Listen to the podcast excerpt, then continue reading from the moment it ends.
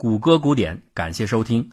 我曾经很多次听到过这样一个观点：英国是一个伟大的国家，在整个人类文明向现代化跃迁的过程中，英国做出了奠基性的贡献。但是呢，是作为一种国家层面的体现，具体到个人，英国的大师并不很多。似乎除了牛顿以外，就没有什么能让人铭记于心的牛人了。这显然是一个谬误。在近代文明不断取得进步的历程中，至少有两位英国人的伟大和贡献丝毫不亚于牛顿，他们就是达尔文和亚当·斯密。严格的说来，这二位大师的伟大甚至更甚于牛顿，因为他们开创的不仅仅是一门新学科，更加是一种伟大的世界观。而更加不被人察觉的是。看似分属于截然不同的生物学和经济学的达尔文的进化论和亚当·斯密的国富论，竟然也有着鲜明的进化传承关系。今天我们要讲的就是二者的联系。对达尔文的故事我们都很熟悉。1809年，他出生在英国小城施罗普郡。1825年，16岁的达尔文追随雄心壮志的医生父亲罗伯特和学识渊博的祖父伊拉兹马斯的脚步，进入爱丁堡大学攻读医学。他对医学呀一点都没有兴趣，但在概论课上，他有机会接触到当时伟大的启蒙思想家的著作，包括大卫休谟、人口理论创始人托马斯·罗伯特·马尔萨斯、史学家爱德华·基本，还有经济学之父亚当·斯密。于是，达尔文开始对自然学科有了自我的思考，并且产生了浓厚的兴趣。十多年后，达尔文结束了在小猎犬号上为期五年的环球航行，回到英国。他重读了这些著作，并依据自己在旅途中的见闻和观察，构建了震撼世界的全新思想。一八五九年，他撰写了《物种起源》这部不朽的作品。《物种起源》其实也是有起源的，比如被马克思称为达尔文主义之前的达尔文主义者卡尔·弗拉斯。他在植物学领域已经提出了所谓物种永恒不变的信念可能是错误的。法国的博物学家拉马克让人们认识到，在有机界和无机界的一切变异是根据自然规律，而不是由于神的干涉发生的。当然，更直接的影响来自于达尔文的祖父。他的祖父在观察时提出了一个很刁钻的问题：如果物种永远不变的话，那该怎么解释骡子这样的人造物种呢？在这众多的基础来源材料中，我们特别要介绍的是亚当·斯密的贡献。尽管达尔文并没有直接引用斯密的任何观点或者论述，但是从思想来源上分析，研究者基本认为，自然选择这个提法的最初思想基因就是从斯密的论述中获得的。而在斯密那里，这种生物界的自然选择力量，在经济学中叫做“看不见的手”。达尔文有一句格言：“所有的科学论述都需要为了反对或支持某种观点才有意义。”而达尔文《物种起源》所要反对的观点，就是来自1802年威廉·佩里所著的《自然神学》或《大自然表现出的神性存在的证据》一书。这是一部当时流行的神创世界理论的集大成者，也是此类思想的巅峰之作。他详尽细致地描述了种种奇妙的自然现象，无可置疑地显示了自然界的复杂，并由此得出结论：如此精致的世界，除非是有一个人来创造或设计的，否则根本无法出现在我们面前。我们所见到的复杂自然现象，都是这种神性存在的证据。显然呢，他把复杂性的起源归因于神的创设。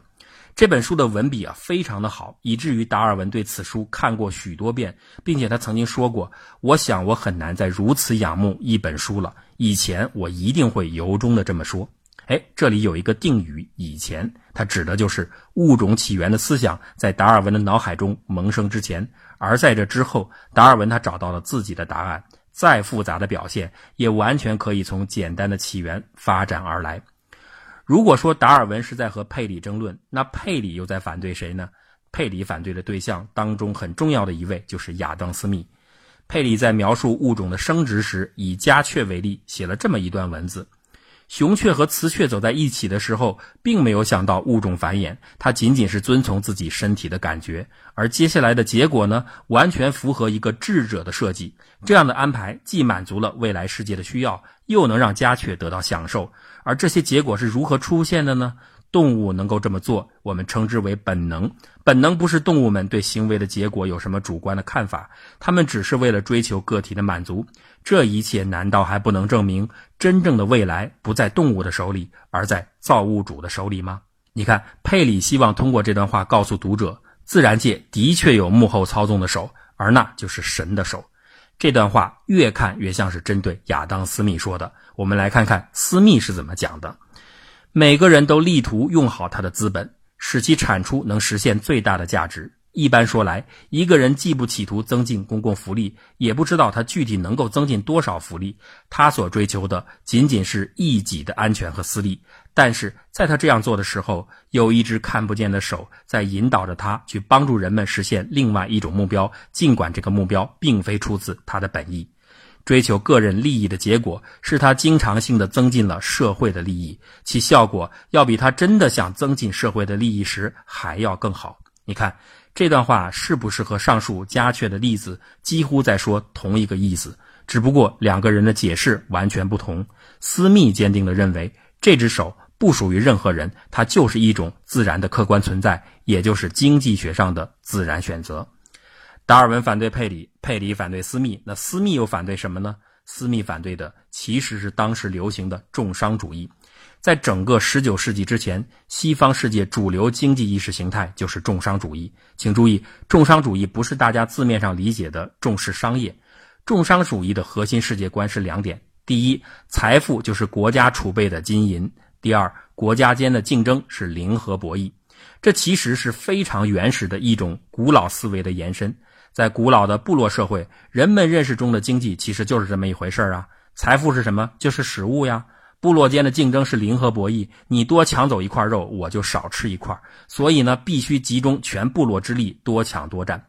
这种经济认知其实一直延续到了近代之前，只不过随着大航海运动的兴起和海外殖民活动的蓬勃开展，形势有了一点变化，变成了国家重商主义。但是实质没有改变，因此。各国为了应对这样的竞争，政府都要自上而下的对经济进行严格管理，限制国内外之间的贸易，提高关税，强行垄断，增加出口，抑制进口，控制行会，夺取殖民地，抢夺金银和贵金属。在这种强有力的干涉措施下，最后的目标是实现一种所谓有利于本国的贸易平衡。国家重商主义本质上啊，就是把经济系统当做一种自上而下的设计。所以，管理也需要自上而下，而颠覆这个认识的就是亚当·斯密。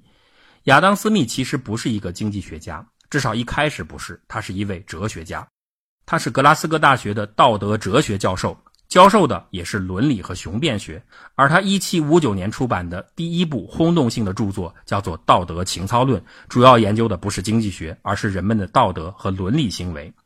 但正是因为这点呢，斯密或许才能跳脱当时经济学家观点的束缚，提出全新的经济理论。顺便我们说一下，道德情操论的重要性经常被人们忽视。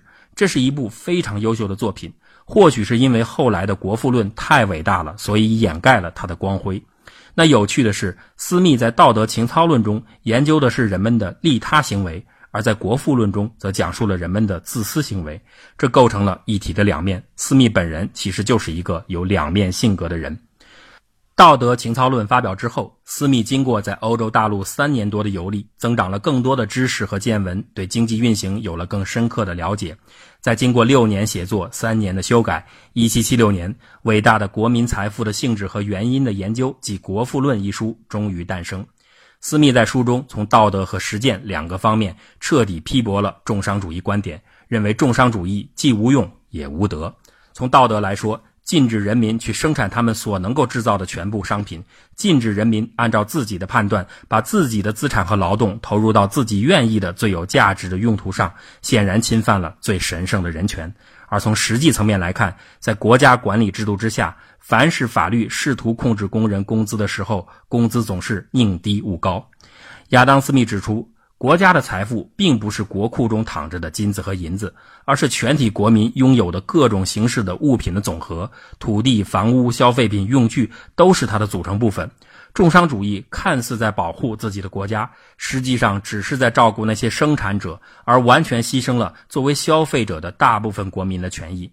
明明从法国可以买到当地生产的价格低、品种好的葡萄酒，却弃之不用，非要在严寒的苏格兰种植葡萄，导致价格翻了三十倍，又强迫消费者接受，这就等于削减了国家的总财富。斯密甚至提出了一个有名的思想实验。他说：“对一个家庭而言，如果他们买东西善于比较和挑选，总能买到那些物美价廉的商品，我们就会说这个家庭很聪明。而这个道理推而广之，到了国家层面，怎么就变成了一种蠢行呢？这显然是错误的。家庭怎么做，国家就应该怎么做。如果国外的商品供应又便宜又好，那就应该去购买，而不是限制以后自行生产。对于这点，还有一个经典的笑话。”有一次，英国的蜡烛商抗议说，国外有一种商品抢夺了他们的饭碗，这种商品又便宜，性能又好，应该由政府出面立法加以限制。而这种竞争商品就是太阳光。这就是国富论的核心：财富不是你有我无，不是相互夺取，只要不去限制，财富是可以依托于个人意愿充分增长的。国家间不应该设立任何的管制措施，而应该让每个人自由地根据特长和意愿从事自己希望做的事情。那么，国家和国民的财富就可以最大化。再说的深刻一些，亚当·斯密彻底颠覆了对经济系统的基本视角：经济不是自上而下设计出的一个系统，而是自下而上自发组织形成的一个适应性体系。生产者不是原因，而是结果；消费者不是终点，而是起点。这种以个人视角所获得的全新价值观，切中了经济系统的本质属性，所以它一经提出就奠定了现代经济学的基础。这就是经典经济学。经典经济学的本质就是主张自由的个人在看不见的手的操纵下去实现整个体系的扩张和演变。你看，这么一解释，进化论不就是国富论观点在自然界的扩展版本吗？当然了，除了思想的联系方面，两位杰出大师还有许多相似的共同点，比如他们都曾经经过数年的艰苦游历，才能获得洞察世界的本领；还有他们都有挚爱的亲朋好友的帮助，才能取得如此伟大的成就。